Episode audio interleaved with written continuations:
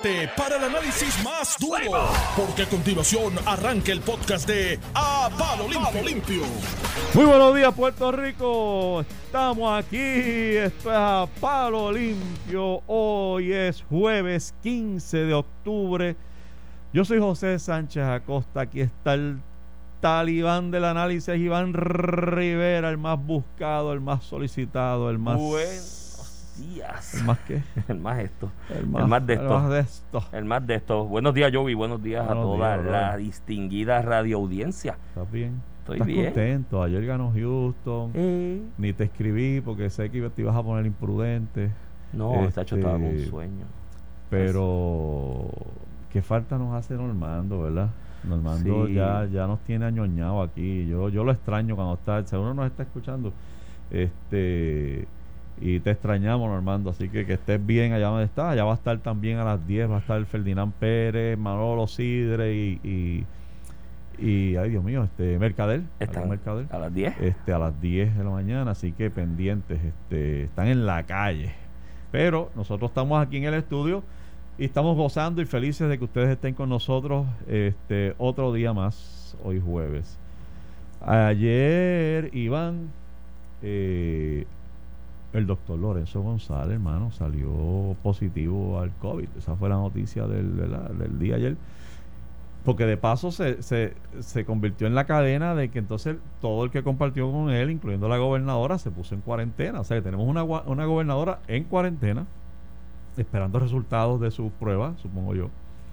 Este, fíjate, esa parte no salió. ¿Tú escuchaste algo de eso? Que se hiciera la prueba y el resultado o algo así. No, creo que se, le, se puso en cuarentena para hacerse la prueba, pero no hay resultado. Exacto. aún. O sea, solo Trump consigue resultados en, en hora y Ah. media. Sí, oye, hay unas ventajas, ¿no? ¿De ser pre- de ser presidente? presidente y que tienes un hospital allí militar al lado de, de- de tu oficina, ¿me entiendes? y el laboratorio metido allí en el. Este, pero Lorenzo González, entonces es lo irónico, mano, que, que Lorenzo González, un día antes, le, les requería al, al, al comisionado de Seguridad Pública de Puerto Rico, Escalera, que interviniera, interviniera con las caravanas de los políticos que están violando el distanciamiento social y toda la cosa, distanciamiento físico. Eh, de manera que, que ironías de la vida, ¿no? Que entonces un día después de que el secretario de salud le pide a la policía que amarre a los irresponsables que andan por ahí regando el COVID en caravanas y abrazados y escupiéndose en la nuca, él sale positivo. Y yo y lo digo con respeto, Iván, porque de ninguna manera estoy diciendo que el secretario es irresponsable. Porque la verdad, a la hora de la verdad, uno no sabe cómo se pega esto. Digo, uno sabe pues que, que esto flota en el aire, que te hablaste con alguien enfermo y que si lo respiras, que si tocaste tal cosa, que si no te lavas las manos. Pero, pero la verdad es que hay que tener la guardia 24 horas al día, tú sabes, arriba, para tú poder decir lo esquivé. Y aún así, realmente uno no sabe. Así que uno no puede decir fulano fue o dejó de ser responsable. Pero lo cierto es que eh, hemos visto distintos funcionarios que han bajado la guardia. Entonces se les hace difícil decirle al pueblo con seriedad, vamos a meter mano, no se quite la mascarilla, porque tú sabes, cuando tú vas por ahí por el chinchorreo y ves a todo el mundo sin mascarilla y vacilando y empujándose y escupiéndose, pues tú dices, caramba, que irresponsables. Entonces de momento ves a los funcionarios públicos que tampoco están exactamente cumpliendo con... De hecho, hay una, hay una violación al protocolo o unas deficiencias protocolares en el asunto de Lorenzo González porque fíjate que él llega de viaje eh, y él se reúne con la gobernadora y el personal creo que hasta de la Junta había presente en unas reuniones que hubo después que es la razón por la cual la gobernadora está. O sea que, que hubo viajes y a todo el mundo le están diciendo tú viajas y viaja con el con el resultado en la mano de no menos de cuánto es 72 horas 48 horas. Este así que por qué tú llegas y no te hiciste esa prueba te pusiste en cuarentena porque se supone que si tú viajas a Puerto Rico y no traes ese resultado te tienes que encerrar 14 días. Entonces yo no sé si Lorenzo González trajo su resultado en la mano y si no lo trajo, si se puso los 14, bueno, se- sabemos que no se puso los 14 días en cuarentena porque estuvo con la gobernadora y con medio mundo. Y no trajo el resultado en la mano. Ah, ¿Y dónde está el protocolo? Cuando yo aquí conozco de una empresa que hay una situación, una multinacional, que hay una situación urgente que resolver, que es uno de los ejemplos que yo ponía con este asunto del aeropuerto, la prueba, de, la cuarentena. Hay, hay ocasiones que tú tienes que volar ejecutivos o personal de empresa que tienen operación aquí en Puerto Rico de un día para otro para poder atender una situación de emergencia y me consta de propio personal conocimiento de esa empresa que tiene que volar un alto ejecutivo acá a Puerto Rico y desde el lunes ya estaba la decisión de que tenía que volar y viene aparentemente mañana viernes porque estaba haciéndose la prueba primero allá en Estados Unidos para poder venir con la prueba en la mano. muy bien. Pero la situación sigue, digo, se está atendiendo, ¿no? Y hay formas, la tecnología ayuda, pero era una situación que se dependía de que esa persona estuviese al otro día. Lo peor, me, me, me apunta un radio escucha que, que la gobernadora se hizo la prueba rápida eh, y dio negativo, pero que se tiene que hacer la... Ah, sí, Sí, que se tiene que hacer la, entonces la, la La- otra, la la, otra. la más, la más precisa. la más confiable. La más confiable. Eh, de Lorenzo González, yo no sé hasta dónde es cierto o no, en uno, una periodista, no fue en un medio noticioso, pero una periodista del Centro de Periodismo Investigativo, puso en sus redes ayer que Lorenzo González aparentemente estuvo en una fiesta de cumpleaños Ey, ey, ey. donde siete personas que participaron de la misma ya han dado positivo. Oh. Entonces ya esos palabras mayores, porque yo no puedo celebrar mi cumpleaños. Eh, Óyeme, porque óyeme. hay que guardar distanciamiento Sí, y te dicen, bueno, la orden ejecutiva habla hasta de reuniones familiares que están prohibidas con violación al derecho a la intimidad o lo que sea, ¿no? Y la gente, y mucha- resistencia. Exacto. Y mucha gente se está atrincherando, limitando su actividad familiar, su actividad social, su compartir, ver a familiares o no verlos. Y si eso es cierto, de lo que escribió esa periodista en sus redes sociales, de que esto es producto de un contagio en una fiesta de cumpleaños, donde ya siete personas que compartieron la misma dieron positivo, pues estamos ante, pues, predicando la moral en pantaletas. Exacto, exacto. Tú sabes que no es la primera vez que escucho eso, Iván. Es- es- a- a un- alguien me hizo un comentario de haber visto a Lorenzo González en una actividad social hace ya un tiempo, no, no ahora reciente. Este, con mucha gente en un lugar bastante pequeño y nadie tenía mascarilla. Este, de manera que, que parece que Lorenzo bajó, bajó la guardia un poco. Bajo, bajo. Este, y, y- y con este tipo de virus no se puede bajar la guardia. De todos modos, sea lo que sea la razón por la cual se contagió y haya o no violación del protocolo, le deseamos la más pronta recuperación y que no sea algo complicado y se mantenga Sí. asintomático como, como, como realmente Aparentemente está asintomático. de la gente, y qué ¿verdad? bueno, ¿no? Y que, va- y que lo pase rápido, pero que se cuide. Ahora, obviamente, siendo él la figura que es, esa información que sale a fluir, pues eh, te deja un. Porque, mi hermano, no es fácil ser líder y la mejor manera de ser líder es con el ejemplo. ¿Ves? Tú tienes 3 millones de personas dándole una directriz, a veces con autoridad, como que parece que te están regañando. Y ves a la gobernadora y ves a Lorenzo como regañando. Sí, Uno- una sí. entrevista que le hizo Ferdinand Pérez por televisión, que él estaba muerto cansado, que Ajá. entrevistaron así como a las 7 de la noche, dijo que estaba cansado, y, y pero era un tono de regañar. Y pues, ahí estás tú, mira, mira, bien difícil convencer a la gente que haga las cosas que tú le estás recomendando si el ejemplo tuyo no es. Claro, claro. Este, pero bueno, no, pronta recuperación y que salga todo bien. De todos modos, tú lo bien lo dices, ese, eh, eh, que sea él en particular es casi, este, eh, es un mensaje que hay que tener mucho cuidado. ¿Tú sabes con quién yo le he pensado?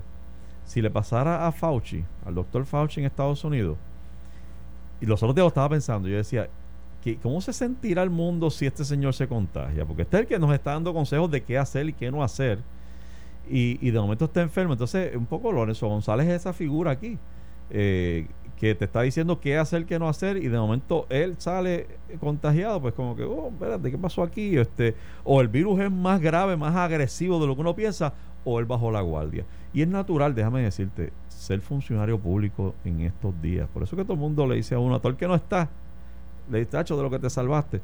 Porque el ser funcionario público en este cuatrenio, mi pana este, le ronca la manigueta. Tú has pasado por huracanes, terremotos, pandemias. Hay una carga emocional en, en- en ser funcionario público en este cuatrenio que yo estoy seguro que tiene que llegar el momento donde tú dices, me cago la madre de la mascarilla y la tiras contra el piso y maldita sea el alcohol y maldita y no lavar las manos en todo el día. ¿Sabes? Eh, eh, eh, hay algo de eso también, hay una carga bien pesada detrás de ser funcionario público. Sí, sí, digo, para uno como ciudadano, a mí lo de la mascarilla, hay días que verdaderamente Sí, pero me no, tienes, tú no tienes que dar ejemplo. Ah, claro, para el funcionario público es peor porque todo el mundo lo está mirando. Y tiene una cámara y, una- y- y periodistas encima todos Sí. los días, todo el día. No es Verdad, fácil. es no es- verdad. no es bueno, fácil. pues, fíjate, por eso te digo, para uno privado es difícil. Exacto. Pero si hubiese sido lugar o la gobernadora, eh, nada de eso hubiese. Tú sabes lo que ella hubiese dicho, ¿verdad? ¿Qué Cuando- pasó ayer? María. ¿Qué le pasó? Eh, ¿Viste la orden? de- hecho, yo la, yo la vi porque me la enviaste tú. Y después fue que la vi en periódico. O sea, yo me entero primero de las cosas por ti que por periódico. Para que tú veas. Tú eres, tú eres más impactante La que un fuente, periodista. Las fuentes. Tiene buena Las fuente. fuentes en el, Porque vi, se- vi que enviaste la, la, la resolución. la resolución de la orden de La embargo. orden de embargo, exacto. este, antes de que salieran los periódicos. Y entonces se trata de una orden de embargo. Y si tú tienes más detalles, me lo dices, porque yo lo que vi es que aparenta ser en el proceso de liquidación de su eh, sociedad de gananciales con su ex esposo, quedó algo pendiente, porque es como que el cumplimiento, faltan por cumplir 10 mil pesos Ah, sí, sí. más mil, ¿qué hacer? Porque habla, es un lenguaje algo así como que faltan 10 mil. Hay una est- esto fue por consentimiento mutuo, aparentemente. Hay una estipulación de divorcio. Y es del 2015. Sí, está la estipulación de divorcio donde dentro de la estipulación, como debe ser adecuadamente, todo aquello producto de la sociedad legal de gananciales o de la comunidad de bienes, ¿no? Eh, pudo haber sido una comunidad de bienes, se estipula cómo se va a dividir. Y ahí se estipuló que creo que Alexandra Lugaro se hacía cargo de pagar una guagua que él usaba eh, como vehículo de, de- de movimiento, pero que estaba a nombre de ella y que ella le iba a seguir pagando y creo que la dejó de pagar y se la quitaron. a él lo dejaron a pie. a pesar. Ah, Entonces, aparte de eso, también otro dinero que tenía que pagar como parte de la estipulación. ¿Qué pasa? Cuando tú firmas esa estipulación de divorcio y liquidas eso, eso se convierte en un contrato. Correcto. Tiene consentimiento, objeto y causa y tiene que cumplirse conforme al rigor de cualquier contrato que tú firmes en tu vida. ¿No? Es un contrato. Y no lo pagó. Y Pasaron pues- los años y ella no pagó sus y sus 10 mil él pesos. tenía que ejecutar porque ya está por vencer. Si tú no llevas el proceso de apremio dentro de los cinco años desde que se dicta la sentencia, pues no la puedes ejecutar después conforme a las reglas. Así que acercándose los cinco años, me imagino que alguien lo asesoró y le dijo, gallo, eh, pide la orden de embargo. Y le Y la embargaron. pidió y se la concedieron. Y efectivamente ella tiene que pagar eh, 12 mil y pico porque entonces le añadieron ahí los honorarios No, y los otras intereses. cositas más, los intereses, Son exacto. Cuenta de allá para acá. Los intereses. Tú sabes qué, mano, A- me da una sensación tan negativa de ella. Eh, y tú sabes que yo, al contrario, yo he combatido aquí el, el discurso de odio contra Lúgaro, pero, pero es inevitable eh, tener esta sensación negativa porque acuérdate que hace unos días atrás el periódico El Nuevo Día le hizo un requerimiento de planillas de contribución sobre ingresos a todos los candidatos y solo Eliezer Molina y ella escondieron sus ingresos. Y lo digo así, escondieron. Esto no fue que se les olvidó mandarla, que si pude, que si no pude. Ella escondió ingresos. Uno, porque no envió cuatro años para atrás. Y solo envió del año pasado. Y de ese año envió ingresos de 10 mil y pico pesos. Menos del mínimo. Menos del mínimo. Y eso no hay quien se lo crea. No hay forma de creer eso. Digo, a menos que, y, y tú elaboraste una teoría de que fue tanto el dinero que, que hizo en la, en la liquidación de las empresas que tenía con su mamá, que a lo mejor tiene un millón guardado y no necesita seguir generando dinero y está viviendo de sus ahorros y generó dos o tres pesitos. Puede que no esté mintiendo. Puede que no esté Bueno, mintiendo. yo, yo, esa planilla, yo, yo Pero era- entonces enséñame las otras Exacto. para yo, sa- pa' yo poder concluir con, con evidencia que efectivamente tú no estás eh, eh, mintiendo en la del 10 2019 porque es que tú estás viviendo de tus ahorros. Pero como no me dices que tienes esos ahorros, y lo que me dices es que de momento tienes 10 mil pesos, una abogada, este con una práctica activa, supongo yo, aunque ciertamente estamos en año electoral, digo, el año pasado, Sí, pero de algo tienes que vivir. pero pues, sí, es- y con el y con menos del mínimo, realmente se me hace difícil pensar que vas a vivir. Y Salvo que tengas ahorro, pero no lo, no lo dijo. y tiene y tiene descendencia que está estudiando una También, hija que está eh, estudiando en un colegio, colegio privado, que hay que pagarlo y todo eso algún ingreso hay no pues tienes que comer y bebes y no sé, este, eh, aquí un contable, eh, yo sé de contabilidad, yo, y lo que, lo que sé de ingeniería nuclear, ¿sabes? Yo esa área de la contabilidad no es mi, no es mi fuerte, pero un contable aquí estuvo en pelotadura a las 10 con Ferdinand hace unos días y hizo un análisis John al Parr, yo creo que respecto. Ah, John Parr no fue.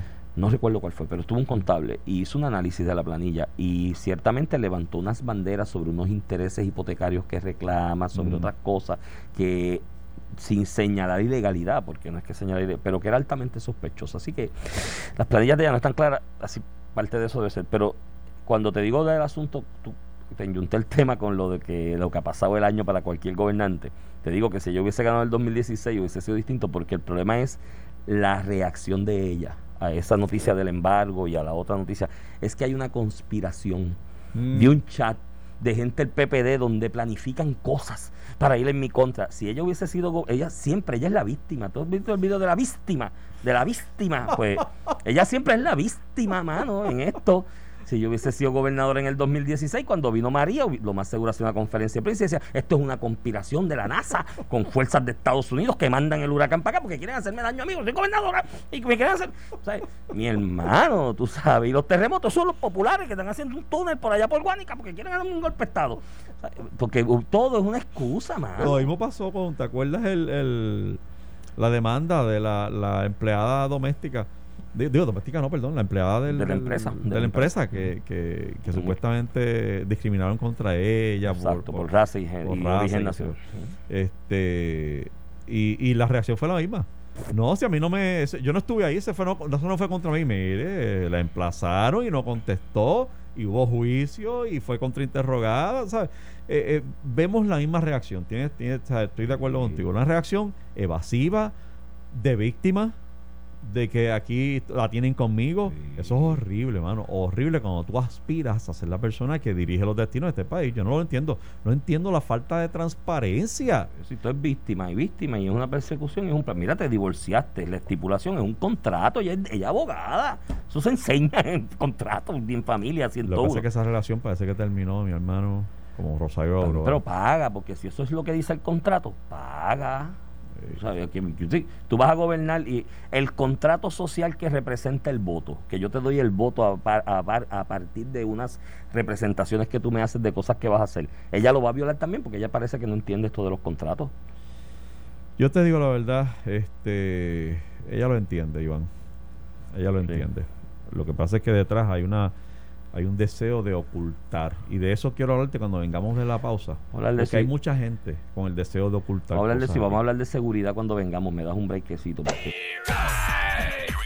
Estás escuchando el podcast de A Palo Limpio de Noti1630. De regreso, amigos, a Palo Limpio en Noti 1630. Estamos aquí. Hoy es jueves 15. Yo soy José Sánchez Acosta, aquí Esteban Rivera. Estábamos hablando de la transparencia a la luz del caso de, de Lúgaro y, este nuevo lío legal que tiene, eh, uno más que se suma a la lista. Este, y, y yo creo que es importante, antes de cerrarlo, eh, eh, de- este asunto de los ingresos levanta muchas interrogantes. Y, yo, y es importante aclararlas porque ahora mismo, Iván, hay un grupo de unionados, de, de gente que paga cuotas al SPT, este, al Sindicato Puertorriqueño de Trabajadores, que se está quejando de cómo se usa su dinero. Porque sienten que su dinero se está usando para actividades que no han sido autorizadas ni refrendadas por ellos.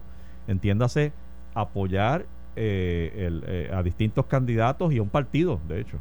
Este y están con el grito en el cielo. Entonces, de momento, tú tienes una candidata que no tiene, que no es reporta unos ingresos mínimos.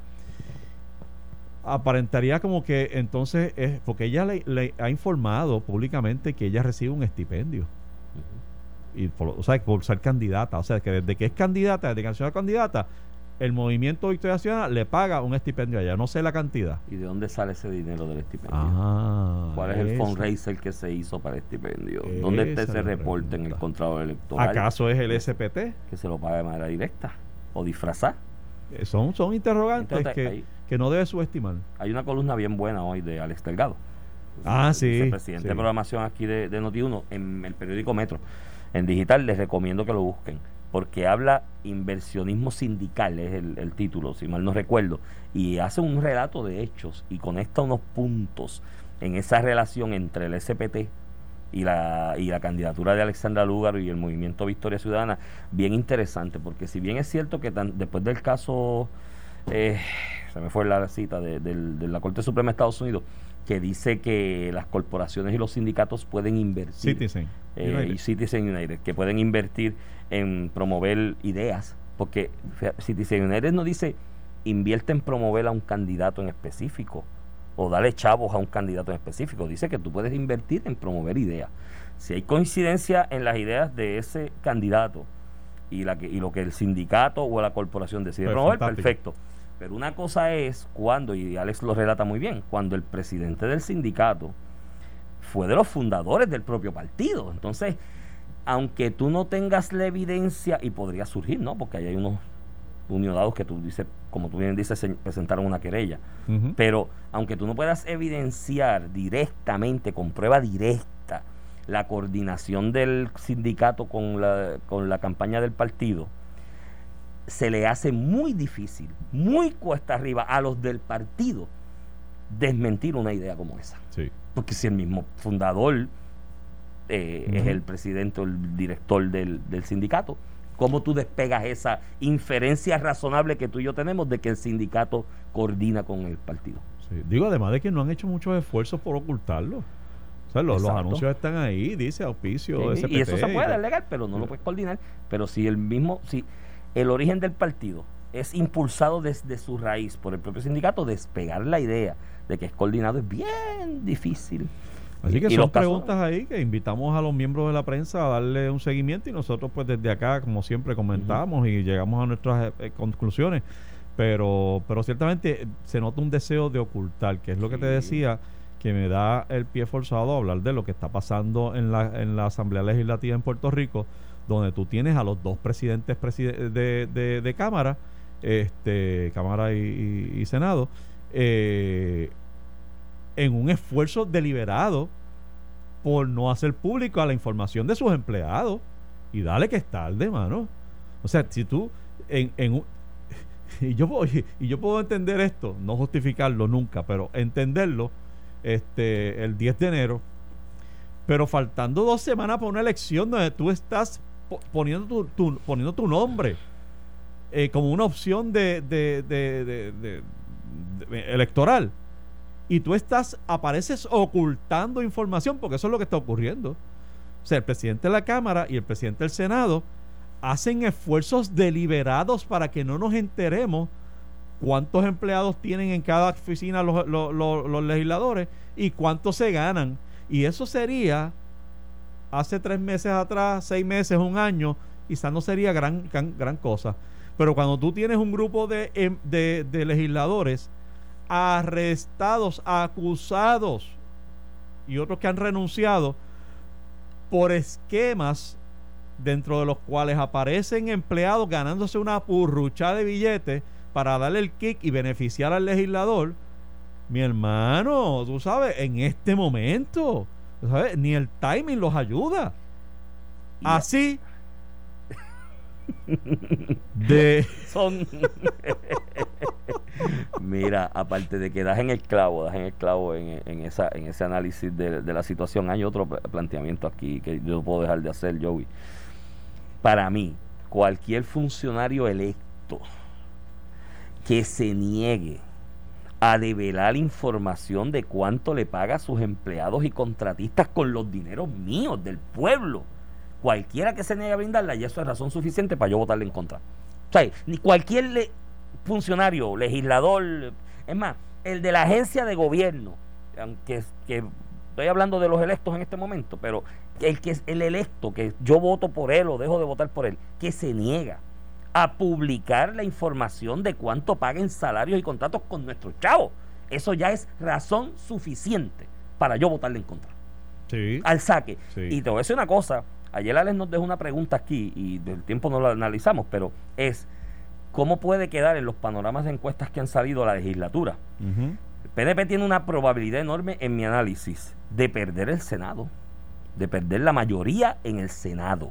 porque hay dos distritos senatoriales ahí, que tres, tres, que pueden meter figuras del PPD en esta elección que no estaban, porque son distritos que los ganó el PNP en, en todos los escaños del año, en el cuarto pasado. Si los demás senadores no se distancian de esta postura de su presidente, Tomás Rivera Chat, de ocultar la información de algo tan básico, de cuánto es que se paga de salario, se van a ir en volanta también. La salvación es individual. Se, eh, eh, se, van a ir en volanta y yo creo que el PNP tiene una enorme probabilidad de perder el Senado. En la Cámara más apretada, pero puede también cambiar, pero creo que si en el 2012 con las pocas ventajas de Alejandro, como quiera en la Cámara la, mayoría del popular fue bien ínfima. Creo que no, no la perderían, pero el Senado sí. Y esto abona eso. Esto abona que pierden el Senado. Chicos, yo, yo quisiera pensar eso, Iván. Este, yo quisiera pensar que contamos con un puertorriqueño inteligente, deseoso de echar el país para adelante y que toma eso, eso, eso que tú acabas de decir, lo toma, eh, se lo lleva al corazón. De gente que no merece su consideración, que no, no merece la defensa esa que hacen incondicional en las redes, que no merecen su voto, vamos. Este, y, y, pero los tenemos ahí. Gente que en vez de fiscalizar, en vez de decir, me has decepcionado fulano, me has decepcionado Johnny, me, has decepcionado Tommy, en vez de decir eso, ahora mismo lo que están pensando es, sí, pero, pero, pero aquel lo hizo. Y aquel, que lo diga aquel, que diga Tatito. ¿Y por qué Tatito no quiere decir? ¿Y por qué otro no quiere decir? Tienes razón, además de eso, el que tiene el presupuesto en las manos ahora eres tú. Pues claro, chico. el que tienes que responder. Olvídate el otro. Yo fiscalizo al mío. Exacto. Y tú pero pero hemos, hemos adoptado como sociedad una forma de analizar y ver a, nuestros políticos donde eh, nacemos para defenderlos y no para fiscalizarlos. Nacemos para fiscalizar al rival, pero no al mío. Es horrible, hermano, es horrible lo que está pasando aquí. Y te oigo decir eso muy acertadamente, donde tú dices, mira, ¿Qué propongo yo aquí? Y siempre le digo a la gente, además de que se cuide, este, que, que primero carácter sobre propuesta. Ese es mi estribillo que repito a náusea. Tienen que buscar carácter sobre propuesta. Las propuestas las hace cualquiera. Propuestas puedo hacer yo desde aquí y me canso y hago unas propuestas espectaculares si quisiera hacerlo. Carácter es lo que estamos buscando. Porque el carácter es el que te dice a ti si tú vas a cumplir, si tú tienes la capacidad de cumplir, de poner en vigor esas propuestas. Si no hay carácter, no hay propuesta que valga. Y me preguntan, ¿pero y cómo evalúo eso? Porque son cosas abstractas en muchos casos. Pues esta es una de las formas. Como les dice Iván Rivera, es gente que no aparece dispuestos a divulgar información de sus empleados y sus salarios, más en un momento como este donde ha habido arrestos específicos por esa conducta, no merece su voto. No merece que usted mueva ni un dedo de su celular para escribir un mensaje para defender a esta gente. Y merece, en el caso de los que son por acumulación, que cuando le pongan esa papeleta al frente, si usted es del partido de gobierno en este momento y la primera cara que le aparece en las filas de los de acumulación es ese que está ocultando la información, busque otro dentro de su partido que le convenza y vote una cruz. el que le sigue. o, o, castiga lo votan por el que está en el otro lado. O por el que está en el otro lado, pero no vote por él. Pero si usted dice antes de votar por un popular me corto la mano, pues ve más abajo en la columna esa, que más abajo son PNP también, y coge otro, que no sea ese que tiene los bodrogos de decir, no, son chavo el pueblo, todo el pueblo me los da, pero los reparto en salarios y contratos, pero no me lo hagan a decirlo. Mire, mi hermano, hay que tener Ay, para mí, yo veo los pleitos, veo a Eva Prado de Victoria Ciudadana, veo a Yara, La Torre del PPD llevando estos pleitos y yo digo, Dios mío, pero hay que llevar un pleito para esto. Sí. Digo, peor aún, hay, un, juez analizando si eso hay que darlo. Mira, mi hermano. Y líderes políticos, presidentes de Cámara, oponiéndose, pagando honorarios para oponerse. ¿Sabes? Una cosa seria, mi hermano. Y tú sabes qué, y lo trajiste ahorita también, y parte de la prueba del carácter es desvincularse de eso, porque no oigo a los demás. De hecho, ¿dónde están los, los que están aspirando a la gobernación? ¿Dónde está Pedro Pierluisi hoy? Para decir lo que Tomás Rivera Chat y lo que Johnny Méndez están haciendo, yo lo condeno y me desvinculo de eso hoy, porque en mi administración usted se va a enterar de cuánto se gana la gente. Como pasa en todas las jurisdicciones en Estados Unidos y en distintos sitios, chicos. Pero entonces esa es la parte, y yo te decía a ti, ahorita, los otros días cuando analizábamos aciertos y desaciertos, te decía a ti que el, gran acierto y desacierto de Pierluisi es el mismo. la neutralidad. Sí. Por un lado, no cometo errores, pero por otro lado, no te desvinculas de cosas como esta, como no se desvinculó de nombramientos que hizo la gobernadora en contra de la ley. Eso es, eso es imperdonable, Pedro. Yo, Tienes toda la razón, a veces jugar safe no es la... Pasar, pasar con ficha a veces no es la mejor alternativa. Mira, se nos acaba el tiempo. Tú querías hablar de. de la seguridad, chico. Dime, dime, dime que te, te sientes inseguro. Mira, ah, yo vivo en el área de Santurce, tú lo sabes. De hecho, estaba ahí, en mi casa. Eh, y mi área residencial es muy segura, seguridad 24 horas y un fortín. Pero escucho. Y chico, anoche estoy viendo el jueguito de béisbol para relajarme y más abajo, dos o tres cuadras más abajo, ráfagas de tiros de ametralladora. Anda. A la hora, ráfagas de tiros de ametralladora, pero en cuadras ya más llegando para Torrey, ¿no? Y, y, lo, y lo escucha y tú sabes identificar el sonido. Gallo, a las tres y media de la mañana, un arma automática al frente de la... Bueno, nos despertó a toda la comunidad. Todo. Hay un chat de la comunidad que nos comunicamos las cosas Wow. y demás. Y todo el mundo despertó porque fue una ráfaga. Digo, se llamó la policía, agradezco lo rápido que fueron. Fueron oficiales de policía, indagaron, investigaron, vieron si Llegaron había- allí a, a tu edificio. Sí, llegaron al área de, de donde y investigaron y los agradezco, pero me, haga- me parte el alma porque esos muchachos están haciendo de tripas corazones. Yo vi en este país quedan 9 mil policías, mano. 9 mil.